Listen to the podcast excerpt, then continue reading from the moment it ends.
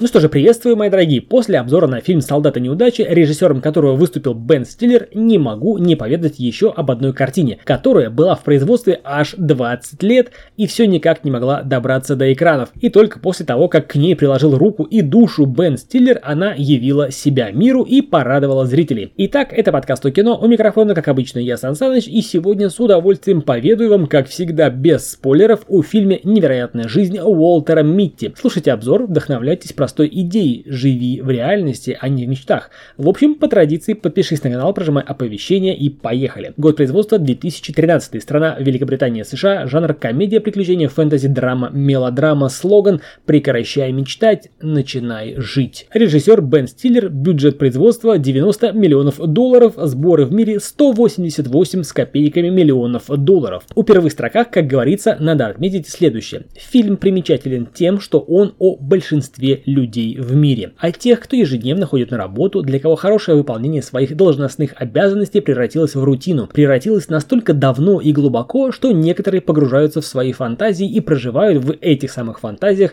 значительные отрезки своей жизни. И порой огорчаются, что реальность не такая, как у них в мечтах. Что самое удивительное, в фильме не всегда понятно, когда началась фантазия, а когда все еще реальность. Вот как раз наш Уолтер Митти из таких. Он сотрудник отдела иллюстрации журнала Life. Его работа сплошная рутина, хотя в своих мечтах он уносится очень далеко. И вот новое руководство объявляет, что печатная версия журнала закрывается и будет выходить только в онлайн формате, а потому все сотрудники в данный момент работают над последним печатным выпуском журнала Life. И наш Уолтер Митти тот самый человек, ответственный за фотографию на обложку этого журнала, и он обнаруживает, что в присланных фотографом Шоном О'Коннеллом негативах для обложки журнала не хватает одного кадра, самого важного кадра.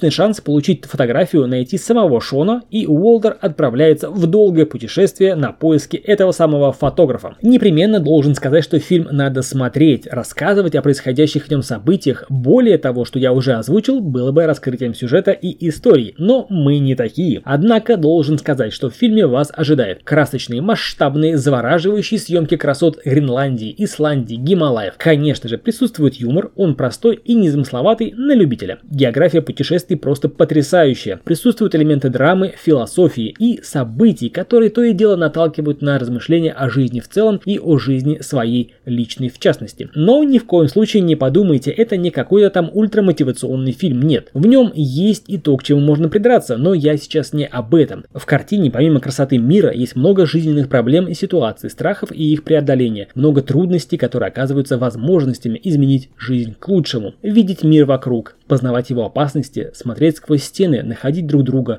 чувствовать. В этом и есть значение жизни. Таков девиз журнала Life и фильма в целом. А это подкаст о кино. У микрофона, как обычно, был Сан Саныч и, как всегда, без спойлеров рассказал о фильме, который рекомендую к просмотру «Невероятная жизнь» Уолтера Митти. Подпишись на канал, прожимай оповещения. До скорых встреч. Пока.